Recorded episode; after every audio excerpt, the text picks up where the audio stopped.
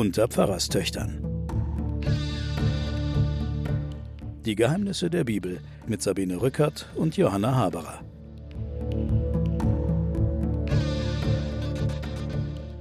Willkommen zu den Pfarrerstöchtern und den Geheimnissen der Bibel. Wieder sitzen meine Schwester Johanna. Hallo Sabine. Und ich gemeinsam über der Bibel gebeugt und wir lesen gerade das Buch der Richter und kämpfen uns dadurch und stellen immer weiter fest, dass die Richter keine Richter sind, sondern zum Teil sehr fragwürdige Figuren, Räuber, Hauptmänner oder anderweitig gestörte Persönlichkeiten. Es gibt keine Treue, keine Loyalität, es gibt auch keine Gotteserkenntnis, es gibt das Fluchen, das Lügen, den Totschlag, das Stehlen, die Unzucht und Blutvergießen reiht sich an Blutvergießen. Und das wird jetzt sozusagen in den letzten Kapiteln des Richter noch einmal in einer Eskalation erzählt. Ja, während der Simson ja eher so eine Märchenfigur war, der also auch in einem Märchen hätte stehen können, wird es ja jetzt ganz, ganz bitter. Also das Drollige, was auch am, und das Bizarre, was am Simson war, das hört jetzt auf. Im letzten Kapitel oder in der letzten Sendung zum Buch der Richter wird es jetzt richtig, richtig blutig. Finster. Ja. Und, äh, und die Söhne Israels gehen aufeinander los und blasen sich das Lebenslicht gegenseitig aus. Ja, Genozide ja. passieren jetzt. Ja, mhm. an, an, den eigenen Leuten. Ja. ja. Also, im Gebirge Ephraim lebte ein Mann namens Micha. So beginnt das 17. Kapitel im Buch der Richter. Und er hatte eine Mutter, und zu der sprach er, die 1100 Silberstücke, die dir jemand weggenommen hat und deretwegen du den Fluch ausgestoßen hast und ihn sogar vor meinen Ohren wiederholt hast, dieses Geld befindet sich bei mir, denn ich selber habe es genommen. Ja. Also er gesteht seiner Mutter, dass er sie um 1100 Silberstücke, was richtig viel Geld ist, betrogen hat. Sind die 1100, die kennen wir schon jetzt. Ja. Ne? Kennen wir schon mal vom wir haben schon mehrere Wenn Millionen es überhaupt Euro. einen Link gibt, der Ja. die Erzählung rechtfertigt, sind es diese 1100. Ja, die hat die Delila bekommen weil- für den Verrat am Simson. Ja, und wir wissen jetzt aber nicht, woher kommt der Micha, was ist da, wie wird der eingeführt. Out of the der, blue. Out, genau. So. Out of the blue kommt er. Und seine Mutter sagt nicht, du Rotzlöffel, hau ab, ich will dich nie wiedersehen, sondern sie sagt, sei gesegnet vor dem Herrn, mein Sohn. Er gab die 1100 Silberstücke seiner Mutter zurück und die Mutter sagte, ich weihe mein Silber dem Herrn, damit es wieder meinem Sohn zugutekommt. Also eine richtig gute Mama. Man soll ein metallüberzogenes Gottesbild machen. Jetzt haben wir auf einmal Gottesbilder. Ja, du sollst dir kein Bild machen. Das Ja, ja, steht, ist doch natürlich. das zweite Gebot, oder? Ja, also wir haben, äh, wir sollen keine, die, die Statuen sind ja alle verboten. Also die, auch die ganzen Jahwe-Altäre haben ja keine F- äh, Statuen. Die Baals-Altäre, die haben, die sind, die Astarten sind da drüber, sind so, sind so hohe geschnitzte Pfähle. Und nicht nur der Gideon hat ja auch ein Effort gemacht, ja.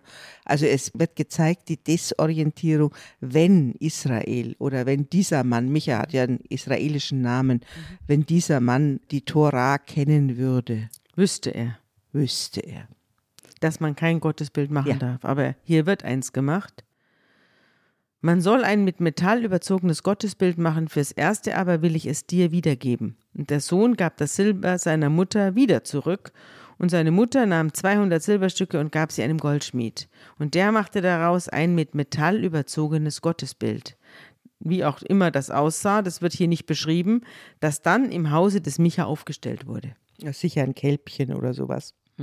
Stierchen. Mhm. Könnte sein. So hatte der Micha jetzt ein Gotteshaus. Er machte nun ein Ephod und ein Teraphim. Was ist das? Das sind auch Götterstatuen. Und stellte einen seiner Söhne dazu an, ihm als Priester zu dienen. In jenen Tagen gab es in Israel noch keinen König und jeder tat, was ihm gefiel. Jetzt bewegen wir uns ins Buch der Könige Ja, genau. langsam rein und jetzt wird der Zustand Israels gegeißelt als ein chaotischer. Genau, wir hatten vorher, sie haben die Torah vergessen Ja. und jetzt haben wir die dauernde, das ist glaube ich vier oder fünfmal kommt es Mhm. jetzt vor, denn sie hatten keinen König und deswegen tat jeder, was ihm gefiel. Genau. Aber klar, also sie bauen sich jetzt Götterstatuen und äh, stellen sich ihre eigenen Priester an. Ja. Jetzt wechseln wir die Szene und kommen nach Bethlehem. In Bethlehem in Juda lebte damals ein junger Mann aus der Sippe Juda. Er war Levit und lebte dort als Fremder. Also er gehörte nicht zum Stamm Juda, sondern zum Stamm Levi. Ja, und die leben ja in den Städten, haben kein eigenes Land, Ja. müssen sich immer eine Anstellung suchen Ja. und müssen Und sind gucken, die Natural Born Priester. Natural Born Priester, aber eben ohne Erbe, ohne wie auch immer. Also die müssen froh sein, wenn sie eine Anstellung finden. Ja, bisschen mönchisch, ne?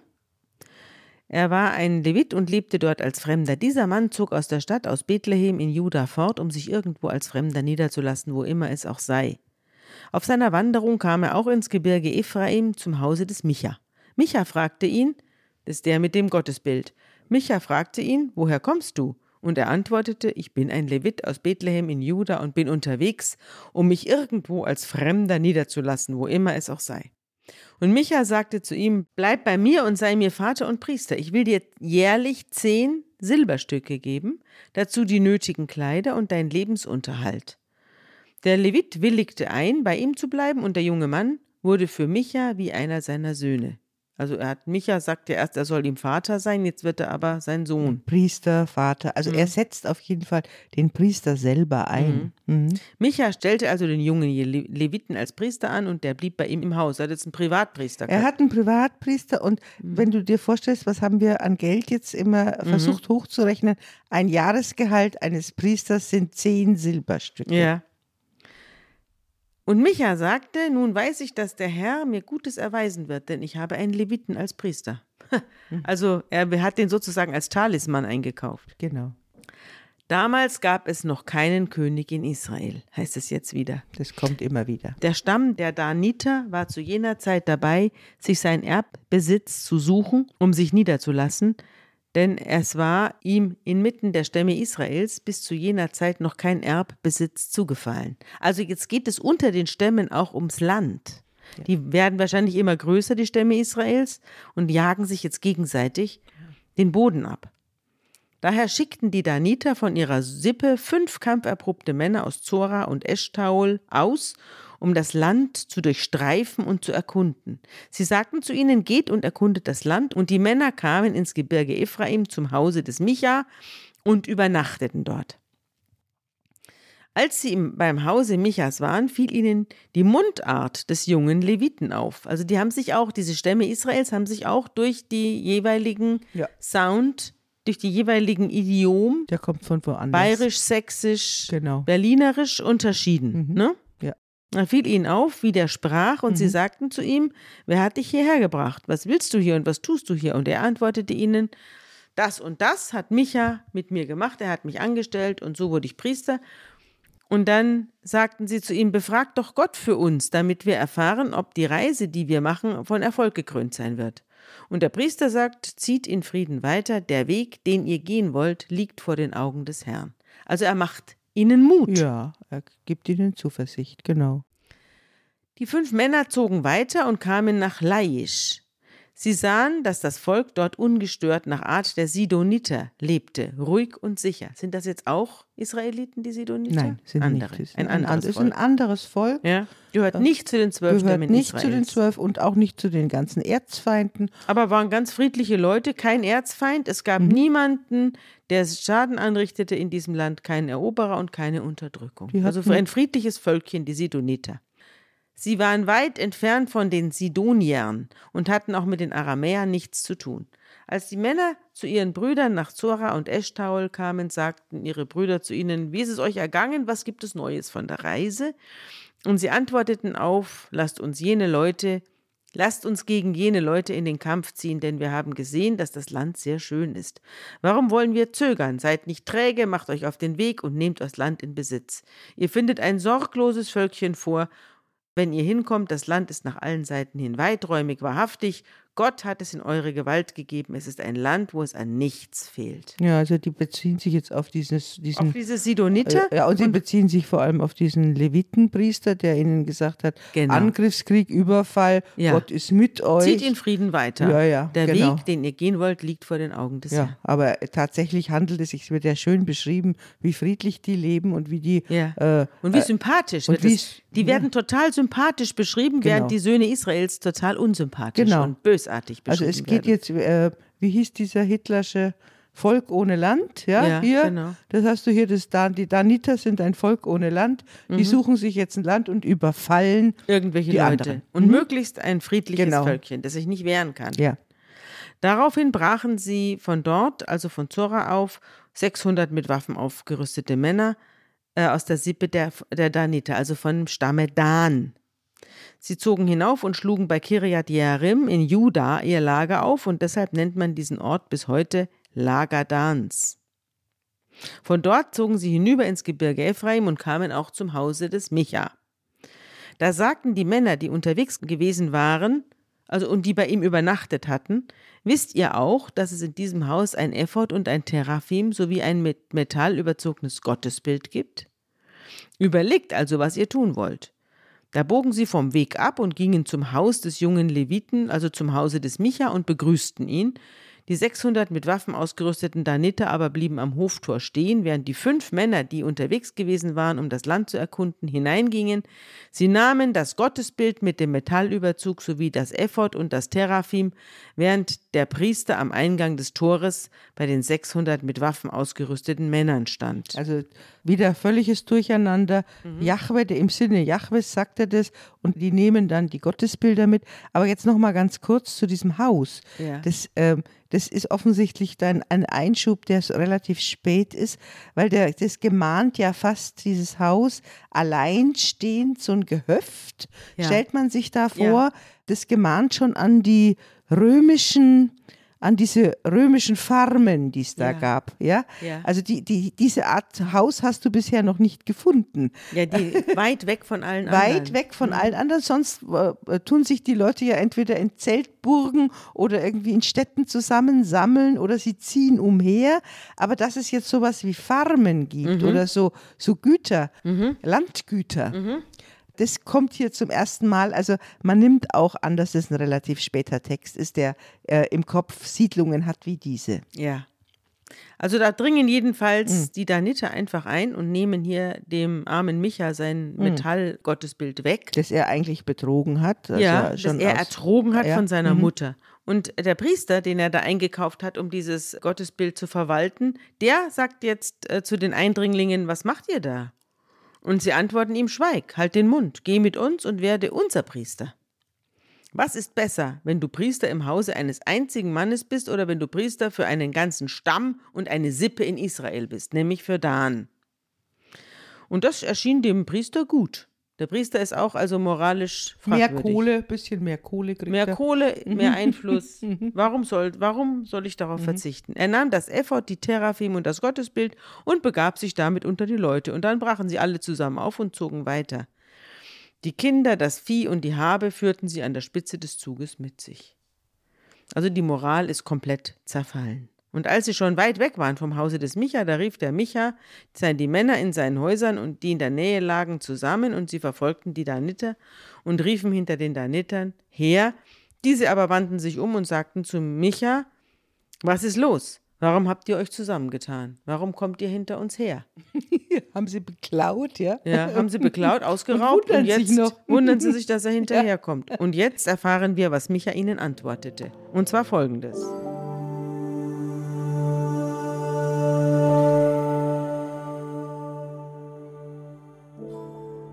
Er antwortete, Ihr habt meine Götter genommen, die ich gemacht hatte, und den Priester, und seid fortgezogen. Was hab ich nun noch? Und da fragt ihr, was mir fehlt? Aber die Daniter sprachen zu ihm, Lasst deine Stimme nicht weiter bei uns hören, damit nicht etwa zornige Leute über euch herfallen und ihr euer Leben verliert, du und dein Haus. So gingen die Daniter ihres Weges.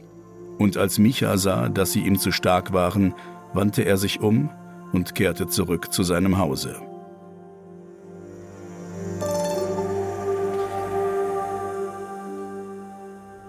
Ja, und die Daneter ziehen dann weiter, haben mir das Gottesbild dabei, das Geraubte, fallen in Laisch ein, ein ruhiges und friedliches Völkchen, erschlugen die Leute mit scharfem Schwert und steckten die Stadt in Brand. Und niemand konnte zu Hilfe kommen, denn die Stadt lag weit entfernt in Sidon.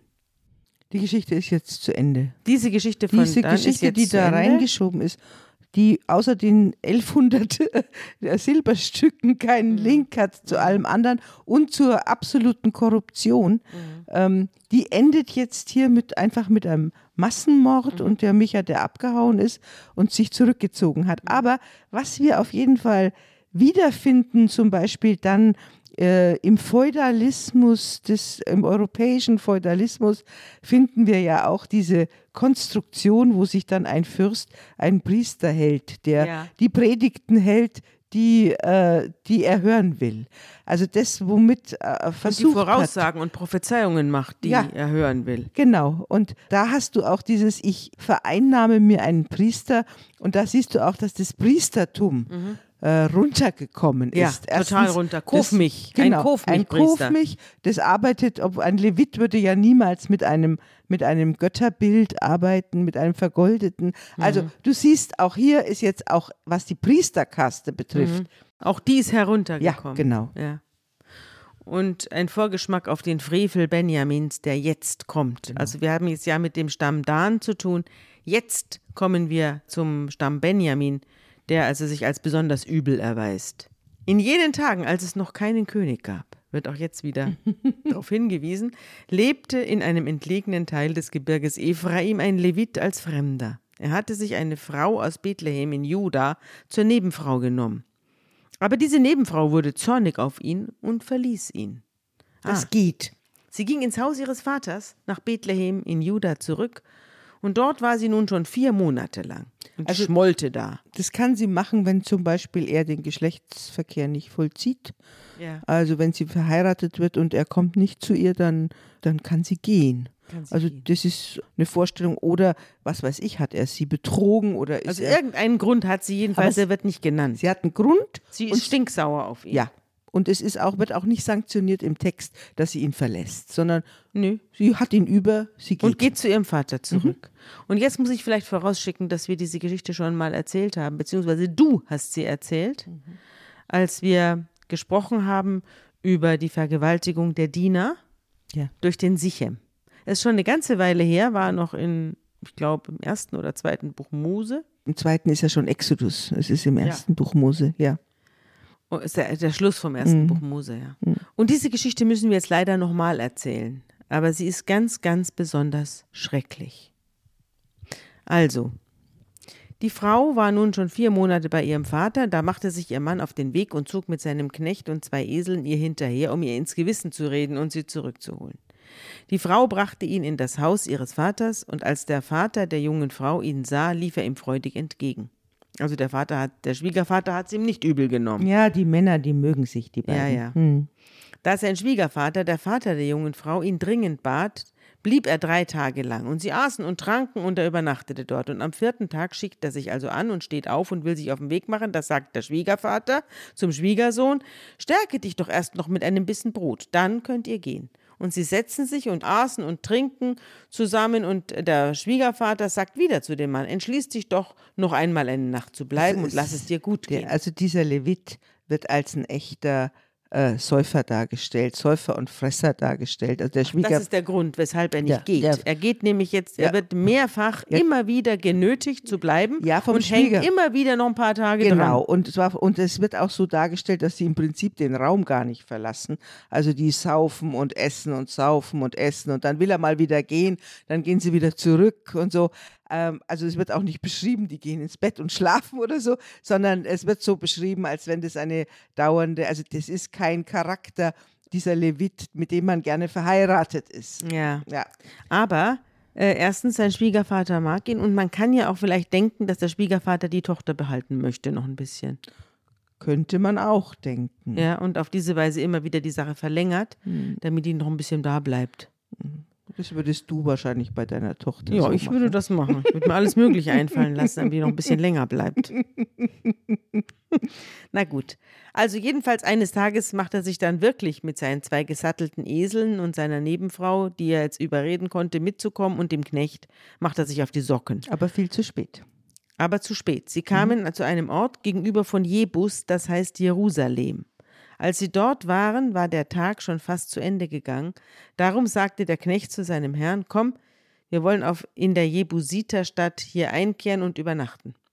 Sein Herr antwortete ihm aber: Wir wollen nicht in einer Stadt von Fremden, die nicht zu den Israeliten gehört, einkehren, sondern nach Gibea weiterziehen. Also Jerusalem ist nicht israelitisch und deswegen will er dort nicht übernachten, sondern er will bei den Israeliten schlafen, bei den, seinen Brüdern sozusagen. Und er sagt zu dem Knecht, lass uns lieber einen anderen Ort suchen, wir wollen in Gibea oder Rama übernachten. Und sie zogen weiter und kamen nach Gibea, das zum Stamme Benjamin gehört. Und da ging die Sonne unter. Und also zu spät aufgebrochen. Die hätten, Ja? äh, hätten im Grunde genommen schon bei Sonnenaufgang losgehen müssen. Dann hätten sie den Weg vielleicht geschafft. Mhm. Aber wegen vielen Fressens Weg- und genau. Saufens. Ja. Mhm. Sie bogen also vom Wege ab und kamen nach Gibea hinein, um dort zu übernachten. Und in der Stadt setzte er sich auf den Marktplatz nieder, aber niemand fand sich, der ihn in einem Haus zum, seinem Haus zum Übernachten aufnehmen wollte. Also offenbar hat man, wenn man irgendwo ein Zimmer gesucht hat, gab keine Hotels. Also setzte man sich auf den Marktplatz und hat gewartet, dass einer kommt und sagt, du kannst bei mir schlafen. Nein, aber das ist schon ein Zeichen, äh, wes Geisteskind diese Leute von Gibea sind.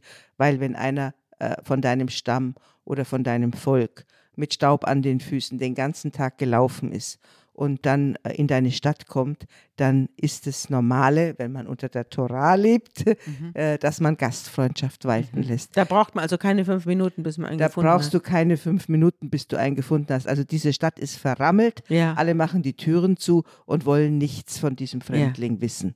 Und die Stadt ist gefährlich, das wissen wir von Sodom. Mhm. Ja. Mhm. Die Geschichte von Sodom äh, wiederholt sich jetzt. Genau. Schließlich kam ein alter Mann am Abend von seiner Arbeit auf dem Feld. Der äh, Mann stammte aus dem Gebirge Ephraim und lebte als Fremder in Gibea. So, es also es ein- war nicht einer Genau. von den Gibeanern. Ein alter, fremder Fremdarbeiter. ja, Ja? Ja. Alter, armer ja. Fremdarbeiter. Aber die Einwohner, des, das war ein Ephraim. Also der kam aus Mhm. dem Gebirge Ephraim. Der kommt vom Stamme Ephraim. Die Einwohner des Ortes aber waren die vom Stamme Benjamin. Mhm. Als der alte Mann aufsah, erblickte er den Wanderer und auf dem Platz der Stadt und fragte ihn, woher kommst du und wohin gehst du? Und der antwortete, wir sind auf der Durchreise von Bethlehem in Juda zum entlegenen Teil des Gebirges Ephraim und von dort komme ich jetzt zurück. Ich war nach Bethlehem in Juda gegangen und bin nun auf dem Weg nach Hause. Aber hier findet sich niemand, der mich in sein Haus aufnimmt, obwohl wir doch alles dabei haben. Stroh und Futter für unsere Esel und auch Brot und Wein für mich. Da siehst du es jetzt. Da wird jetzt reflektiert. Ja. Also Äh, wir fressen denen auch nichts weg. Ja, ja, wir, Ja. wir haben doch alles dabei. Und warum, warum macht hier niemand auf? Ja, also, wir brauchen nur ein, ein Mhm. Plätzchen für unseren genau. Kopf. Offenbar war es gefährlich, draußen zu schlafen, denn Mhm. sie müssen dringend irgendwo rein. Ja. Der alte Mann entgegnet, sei mir willkommen, was dir fehlt, das lass nur meine Sorge sein. Auf dem Platz jedenfalls darfst du nicht übernachten. Und er führte ihn in sein Haus und schüttete den Eseln Futter vor, und sie wuschen sich die Füße und aßen und tranken, und während sie sich's wohl sein ließen, umringten plötzlich die Männer der Stadt übles Gesindel das Haus und schlugen an die Tür und sagten zu dem alten Mann, dem Hausbesitzer, bring den Mann heraus, der in dein Haus gekommen ist. Wir wollen unseren Mutwillen mit ihm treiben. Also die wollen jetzt diesen Mann vergewaltigen. Ja, oder was auch immer, ihn schlagen oder, Oder umbringen. Umbringen oder was auch immer, misshandeln. Also alle Varianten Ja, sind da vorstellbar. ja. Mhm. Der Besitzer des Hauses ging zu ihnen hinaus und sagte zu ihnen, nun, meine Brüder, so etwas Schlimmes dürft ihr nicht tun. Dieser Mann ist als Gast in mein Haus gekommen, darum dürft ihr keine Schandtat an ihm begehen. Da ist meine jungfräuliche Tochter und seine Nebenfrau. Ich will sie euch hinausbringen, ihr könnt sie euch gefügig machen und mit ihnen tun, was euch gefällt. Das siehst du wieder mal. Unglaublich, Mhm. ne? Also diese Unglaublich. und diese Nebenfrau, die ja jetzt die ja diese tragische Geschichte hat, die du gleich erzählst, die hat keinen Namen, die ist Die ist namenlos. namenlos. Auch die Tochter ist namenlos. Namenlos. Auch der Mann übrigens, der Levit, Ja. bleibt namenlos. Ja, bleiben Was- alle namenlos. Das stimmt, Ja. das ist mir auch aufgefallen. Mhm. Die haben keinen Namen. Aber man gibt die Frauen dran, um die eigene Haut zu retten. Aber an diesem Mann dürfte er keine Schandtat begehen. Klammer auf, an meiner Tochter und an der Nebenfrau schon, Klammer zu. Er ist ja ein Levit, ist ja ein Priester und so weiter. Doch die Männer wollten nicht auf ihn hören. Da ergriff der Levit seine Nebenfrau und brachte sie zu ihnen auf die Straße hinaus. Also jetzt wird der Gast selber tätig Ja. und schmeißt die Frau raus. Vielleicht hat er sowieso noch einen Hass auf sie. Ja, du weißt auf jeden Fall, dass die Frau gut Grund hatte, ihn zu verlassen. Ja. Also der wird, es es kommt Ja, wäre sie mal daheim geblieben. Ja, es Dann kommt- hätte sie sich mal kommt- nicht breitschlagen genau. lassen. Jetzt kommt die nächste, du, du lernst diesen Leviten immer besser kennen. Ja, Ein, ein übler Geselle. Sie missbrauchten sie und trieben die ganze Nacht dahin durch bis zum Morgen ihren Mutwillen mit ihr. Sie ließen sie erst gehen, als die Morgenröte heraufzog. Und als der Morgen anbrach, kam die Frau zurück. Vor der Haustür jenes Mannes, bei dem ihr Herr wohnte, brach sie zusammen und blieb dort liegen, bis es hell wurde. Und was dann geschah, das hören wir uns jetzt an.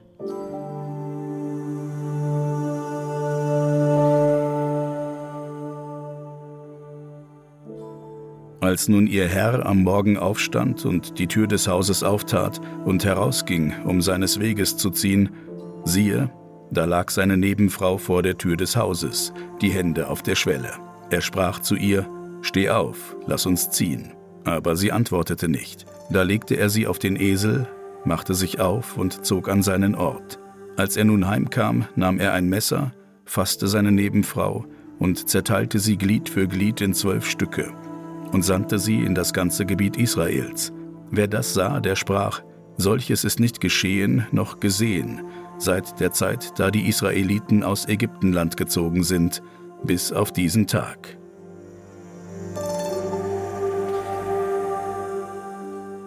Du, jetzt müssen wir mal diese Geschichte nochmal näher, ganz kurz näher angucken.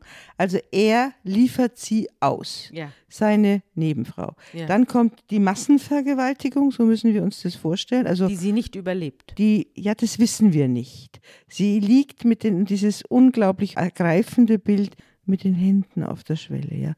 Jetzt heißt Sie es kann nicht, also noch irgendwie heimgehen, ne? Das kann sie noch, aber Ja. sie ist dann tot. Ja, wissen wir nicht. Also er geht ja nicht hin, beugt sich zu ihr runter und guckt oder verbindet sie oder sieht nach, ob sie noch lebt, sondern er tut sie einfach auf den Esel werfen und wenn sie dann noch nicht tot war, dann ist sie wenigstens am Ende der Reise tot, ja?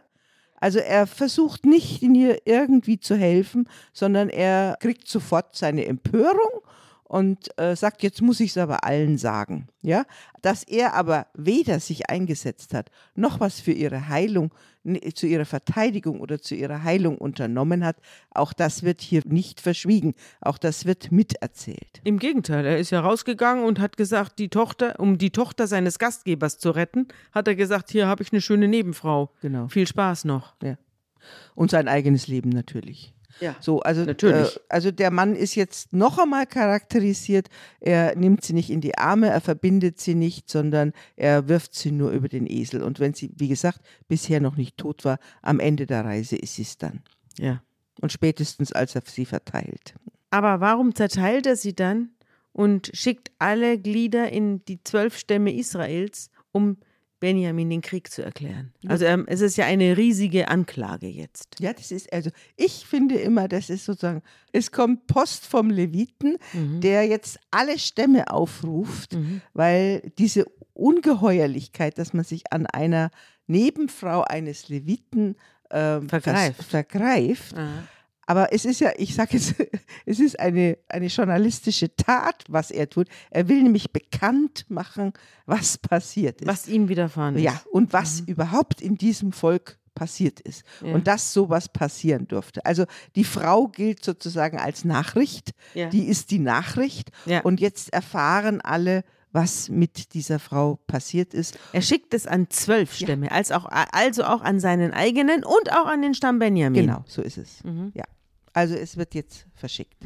Und alle Israeliten von Dan bis Beersheba und auch die Bewohner von Gilead kamen herbei, und die Gemeinde versammelte sich einmütig beim Herrn in Mitzbah, und die Häupter des ganzen Volkes, alle Stämme Israels, traten zu einer großen Volksversammlung des Gottesvolkes zusammen, 400.000 Mann zu Fuß mit Schwertern bewaffnet.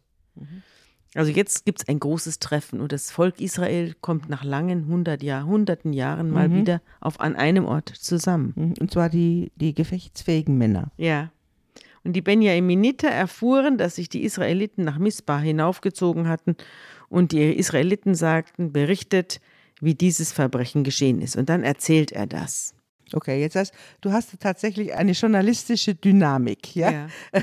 Du, es wird ein Verbrechen, Ja. Er erzählt von seiner Nebenfrau, die vergewaltigt worden ist, so dass sie gestorben ist. Er sagt, sie wollten mich umbringen und meine Nebenfrau vergewaltigten sie, so dass sie gestorben ist. ja, das ist aber auch Da alles. nahm ich den Leichnam und schnitt ihn in Stücke. Mhm, Das ist aber auch alles sehr verkürzt oder verschönt. Mhm, Ja, also auch das wird dem Leser und dem Erzähler Klar. klar. Weil er erkennt, er weiß, Ja. er kennt ja die Wahrheit. Da erhob sich das ganze Volk wie ein Mann und sagte, keiner von uns darf in sein Zelt gehen und keiner von uns darf in sein Haus zurückkehren. Wir wollen Folgendes mit Gibea machen. Wir wollen gegen die Stadt in den Kampf ziehen. Und jetzt beschließen sie, dass sie Gibea den Krieg erklären. Und alle Israeliten versammeln sich, geschlossen wie ein Mann, vor der Stadt.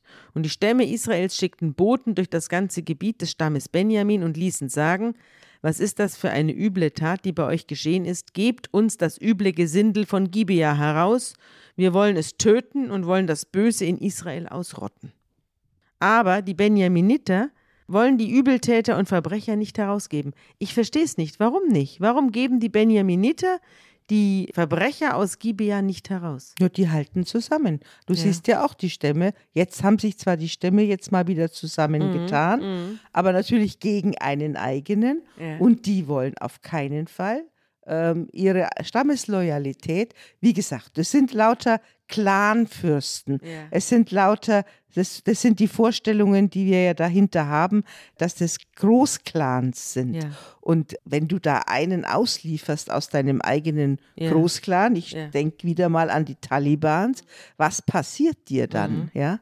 Also es, äh, diese, diese Clan-Mentalität, die ist ja sehr viel stärker Mhm. als äh, die Loyalität gegenüber einem, einer Idee namens Mhm. Israel. Oder einer Idee namens Yahweh. Von Yahweh ist ja gar keine Rede mehr hier. Gott Ja. ist ja völlig verschwunden aus der Geschichte. Ja. Und zwar, Mhm. und zwar zu Recht. Ja.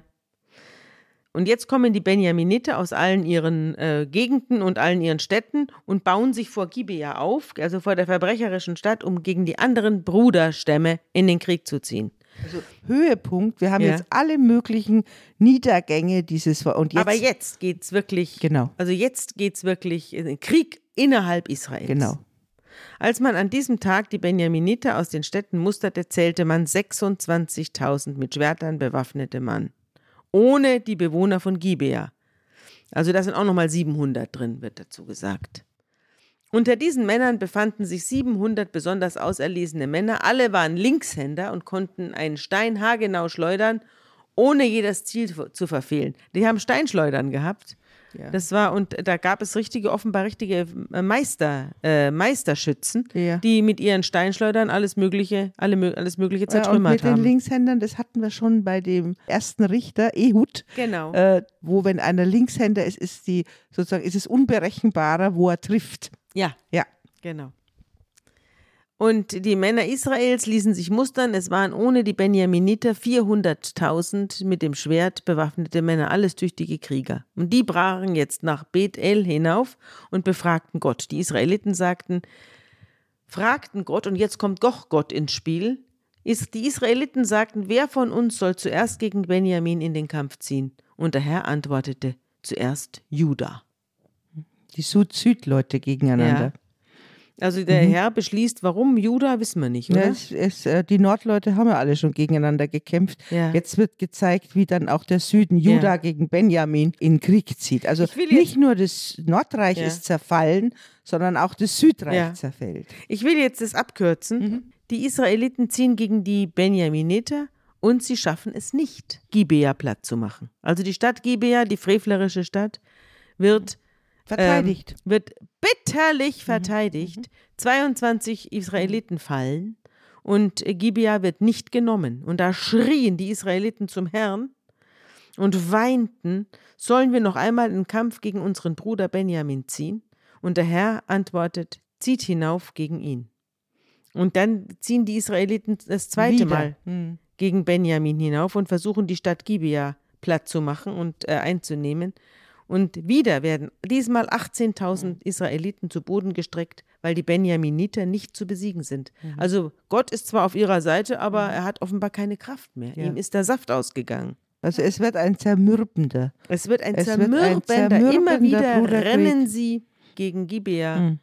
An. Wie du jetzt auch siehst in diesen syrischen Gebieten oder Ja. jetzt, wo die Taliban sich Ja. zerstreiten. Ja. Also es, das, diese Bruderkriege. Die hören nicht auf. Mein Kommentator sagte, die es seit 4000 Jahren in diesen Gebieten gibt. Sie hören nicht Sie auf. hören nicht auf. Mhm. Und dann saßen sie klagend vor dem Herrn und fasteten an die, einem Abend bis in die Nacht und brachten dem Herrn Brandopfer und Heilsopfer dar. Und dann befragten die Israeliten wieder den Herrn. In Bethel stand nämlich in jenen Tagen die Bundeslade Gottes. Die Jetzt. steht da richtig herum. Ja, Ne? Und jetzt ist sie erwähnt.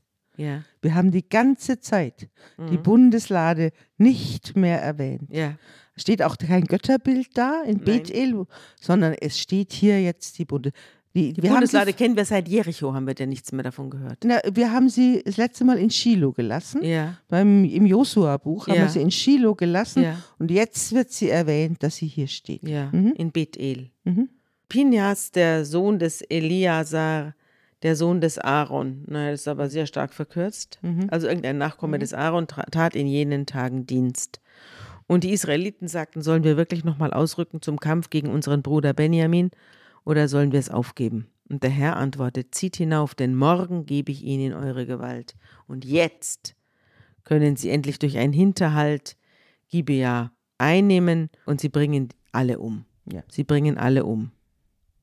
Und verfolgen, ich will es jetzt nicht, es, wir haben schon so viele Schlechtereien und so weiter. Es gab Gemetzel. einen schweren Kampf und die Gibeoniter erkannten nicht, dass das Unheil sie ereilt hatte.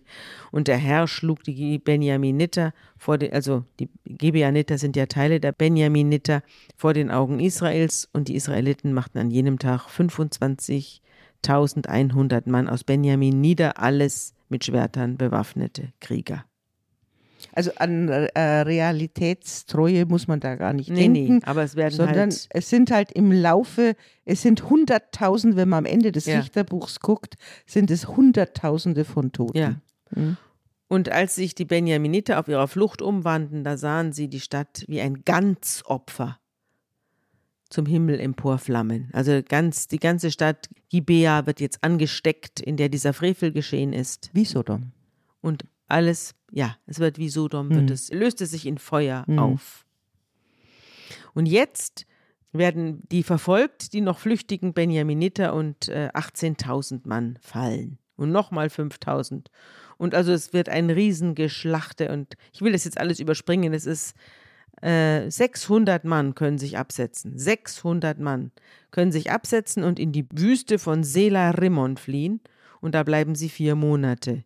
Die Israeliten, die anderen Stämme, also kehren aber zurück zu den Benjaminitern und erschlugen alles, was zu finden war. Die rotten diesen ganzen Stamm Benjamin aus. Ja. Du erinnerst dich, was das für ein lieber Junge war, Ja, der kleine der Benjamin Kleine. Mhm. der, den sein Vater so unglaublich geliebt hat. Ja. Und sein Bruder Josef hat alles für ihn getan. Und jetzt ist diese, das ist dieser Sauhaufen hier, ja, ist davon übrig geblieben. Die werden jetzt ausgerottet in Stumpf und Stiel, bis auf die 600 Leute. Und alle Frauen und Kinder übrigens auch. Und die Israeliten beschließen, dass niemand von ihnen, niemand den übrig gebliebenen 600 Benjaminitern auch nur eine einzige Ehefrau geben soll. Auf keinen Die Fall. eigenen Ehefrauen sind ja alle erschlagen und die, die 600 Männer sitzen jetzt da und zittern und bangen, aber sie bekommen keine Frauen von den anderen Stämmen und die anderen Stämme sagen, warum Herrgott Israels muss das in Israel geschehen, dass heute ein ganzer Stamm Israels fehlt. Und am Morgen in aller Frühe bauen sie dort einen Altar. Und dann legen sie einen Schwur ab. Es wird mit dem Tode bestraft jeder, der den Benjaminiten eine Frau abgibt. Nun aber hatten die Israeliten Also Mitleid. finde ich jetzt ja? schon aus, aus feministischer Perspektive ganz interessant. Ich meine, die haben zwar alle Frauen erschlagen und Ja. diese arme Frau des Leviten furchtbar misshandelt, aber dass sie dann jetzt sagen, keiner unserer Frauen soll zugemutet werden mit so einer Kultur, in Kontakt zu kommen. Das ist ja der Beschluss, ja. Die haben die Frauen so schlecht behandelt, diese eine Frau, dass wir also nicht wollen, dass irgendjemand von unseren Frauen da leben muss. Jetzt haben sie ein Problem. Wie können wir denen, die übrig geblieben sind, Frauen verschaffen? Ja, die haben jetzt folgendes Problem. Ja. Sie haben die Idee eines zwölfstämmigen Israels. Da sind wir jetzt wieder Ja, am hat Gott, Anfang. Gott hat ja die zwölf Stämme Genau. eingerichtet. Ja, oder eigentlich Jakob. Ja, da waren die zwölf Söhne Jakob Israels. hat sie gezeugt. Wer Ja. es jetzt vergessen hat, muss zurückhören in das erste Buch Mose. Da haben wir das alles erzählt und haben auch die, die Stämme immer wieder aufgezählt, wie die heißen. Die Jakobserzählungen sind übrigens sehr verwandt mit diesen Richtererzählungen. Die kommen vermutlich aus der gleichen Quelle. Ja? Und da hast du jetzt die Idee dieses großen Israels. Es ist übrigens durchs ganze Richterbuch siehst du immer einen Stamm agieren, Ja. aber am Ende heißt es immer Israel. Ja. Also da, da, immer kommt diese Großidee, Ja. immer wieder leuchtet sie empor und jetzt sagen die, wir können doch die nicht ohne Frauen sitzen lassen, weil wir müssen, wir wollen zwölf Stämme sein. Also ermöglichen wir ihnen einen Neuanfang. Ja. Wie können wir denen, die übrig geblieben sind, jetzt Frauen verschaffen? Wir haben doch beim Herrn geschworen, ihnen keine von unseren Töchtern zur Frau zu geben. Darum fragten sie, ist etwa einer von den Stämmen Israels nicht zum Herrn nach Mitzbah hinaufgezogen? Und tatsächlich, also zum großen Schwur, ne, zum großen Treffen. Und tatsächlich war niemand aus Jabesh Gilead mit zur Versammlung ins Heerlager gekommen. Jetzt haben sie sich eine, eine, irgendeine Gemeinde ausgeguckt, die irgendwie nicht mitgekommen ist und die trifft's jetzt. Die nicht an den Schwur gebunden ist. Genau. Und jetzt wird die Armee dahin geschickt nach Jabesh Gilead und da sollen jetzt alle umgebracht werden, auch alle Frauen und Kinder. Nur diejenigen unter den Einwohnern von Jabesh Gilead, die jungfräulich und Mädchen sind, die noch nie einen Verkehr mit einem Mann hatten, die sollen verschont werden, weil das sollen jetzt die benjaminitischen neuen Frauen werden. Und deswegen werden alle umgebracht aus Jabesh Gilead, weil sie sich an dem Schwur nicht beteiligt haben und die Mädchen und jungen Frauen werden abgezogen und man bekommt dann auf diese Weise, Also man kriegt nicht für alle Frauen, aber ziemlich viele kriegen jetzt eine Frau ja, auf es diese es Weise. sind ja 600 übrig gebliebene Benjaminiter und es gibt 400 Frauen. genau, also 200 haben noch keine. Ja. genau. Deswegen reichen sie nicht aus. Mhm. Und jetzt hatte man Mitleid mit Benjamin, denn, so heißt es hier, der Herr hatte eine Lücke in die Stämme Israels gerissen. Der Herr. Haha. Mhm. Und die Ältesten der Gemeinde sagten, wie können wir den übrigen Männern jetzt Frauen verschaffen, nun da in Benjamin die Frauen ausgerottet sind. Und sie sagten, der Besitz der übrig gebliebenen Benjaminiter ist ja immer noch da. Kein Stamm in Israel darf ausgelöscht werden. Und von unseren Töchtern können wir ihnen keine geben, denn die Israeliten haben geschworen, verflucht sei, wer den Benjaminitern eine Frau gibt. Sie sagten aber, da ist doch Jahr für Jahr ein Fest des Herrn in Shiloh nördlich von Bethel, östlich der Straße, die von Bethel nach Sichem führt, also von Lebona. Und sie forderten die Benjaminiter auf, geht hin und legt euch in den Weinbergen auf die Lauer. Was hat es denn nun mit Shiloh auf sich? Wie gesagt, wie bei vielen Stadtnamen, die wir immer wieder haben, kommt es darauf an, in welcher Zeit man es benennt, weil manchmal ist es Ausland, manchmal ist es Inland. Ja. Also So wie beim Elsass. Genau, für einen Einwohner der persischen oder der ptolemäischen Provinz Juda liegt Shiloh im samarischen Ausland. Mhm. Also es ist sozusagen in der Zeit, wo dieses aufgeschrieben wurde, ist Ausland. Ausland. Das heißt, sie rauben jetzt anderen Völkern ihre Frauen. Genau. Denn sie wollen, sie sagen jetzt zu den Benjaminitern, legt euch hin und äh, legt euch auf die Lauer, wenn ihr dann seht, wie die Töchter Shilos herauskommen, um einen Reigen zu tanzen, dann kommt aus den Weinbergen hervor und ein jeder von euch soll sich von den Töchtern Shilos eine Frau rauben. Und dann geht heim ins Land Benjamin. Wenn dann ihre Väter oder Brüder kommen und bei uns Klage erheben, werden wir zu ihnen sagen, vergibt ihnen, denn wir konnten im Kampf nicht für jeden eine Frau gewinnen. Und ihr selbst konntet sie ihnen nicht geben, sonst hättet ihr euch schuldig gemacht. Und genauso haben es die Benjaminiter dann gemacht. Jeder nahm sich eines der tanzenden Mädchen und raubte sie. Und dann kehrten sie zu ihrem Erbbesitz zurück, bauten Städte wieder auf und wohnten darin. Auch die Israeliten gingen dann in Bethel wieder auseinander, jeder zu seinem Stamm und jeder zu seiner Sippe, jeder zog heim in seinen Erbbesitz. In jenen Tagen gab es noch keinen König in Israel, und jeder tat, was ihm gefiel. Okay, das ist der Kommentar zu dem ganzen Buch. Ja, das Buch ist jetzt hier mit, mit diesem Satz auch zu Ende. Ja, es ist zu Ende. Und es ist natürlich, wir haben ja schon an anderen Stellen immer wieder Anleihen oder Assoziationen zu uns bekannten Motiven. Hier drängt es sich ja auf. Ich Genau. bin ja danach benannt. Das ist Genau, der Raub der- der Sabinerinnen. Genau. Die Römer haben ja auch äh, irgendwann gemerkt, dass sie einen akuten Frauenmangel haben Genau. und gingen dann zu den Sabinerinnen und äh, rissen denen die Frauen weg, Mhm. die Töchter vor allem. Und dann zogen die Sabiner gegen äh, die Römer in den Krieg. Und die Sabinerinnen, die schon eine ganze Weile geraubt worden waren und inzwischen Kinder hatten, Mhm. drängten sich dann zwischen die Kämpfenden.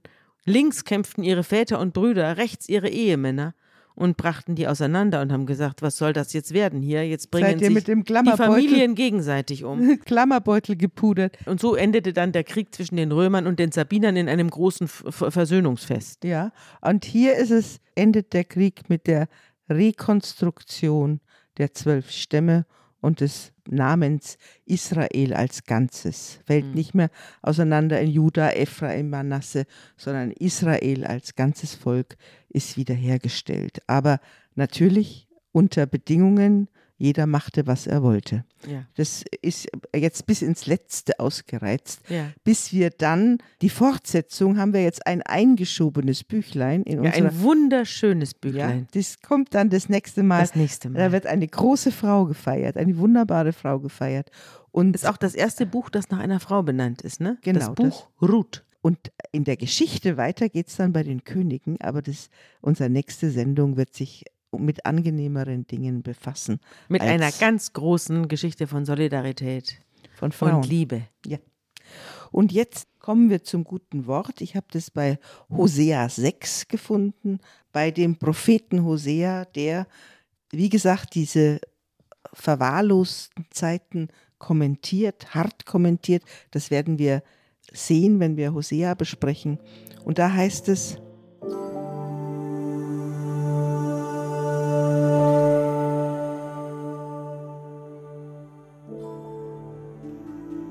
Kommt, wir wollen wieder zum Herrn, denn er hat uns zerrissen, er wird uns auch heilen. Er hat uns geschlagen, er wird uns auch verbinden. Er macht uns lebendig nach zwei Tagen. Er wird uns am dritten Tage aufrichten, dass wir vor ihm leben. Lasst uns darauf acht haben und danach trachten, den Herrn zu erkennen. So gewiss wie die schöne Morgenröte bricht er hervor und kommt über uns wie der Regen, wie Spätregen, der das Land feuchtet. Was soll ich dir tun, Ephraim? Was soll ich dir tun, Juda? Ist doch eure Liebe wie eine Wolke am Morgen und wie der Tau, der frühmorgens vergeht.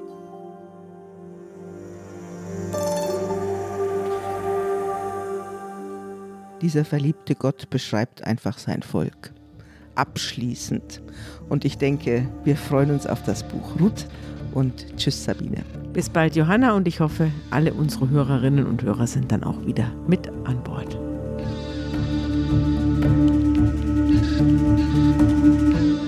Unter Pfarrerstöchtern ist ein Podcast der Zeit und von Zeit Online. Produziert von Pool Artists.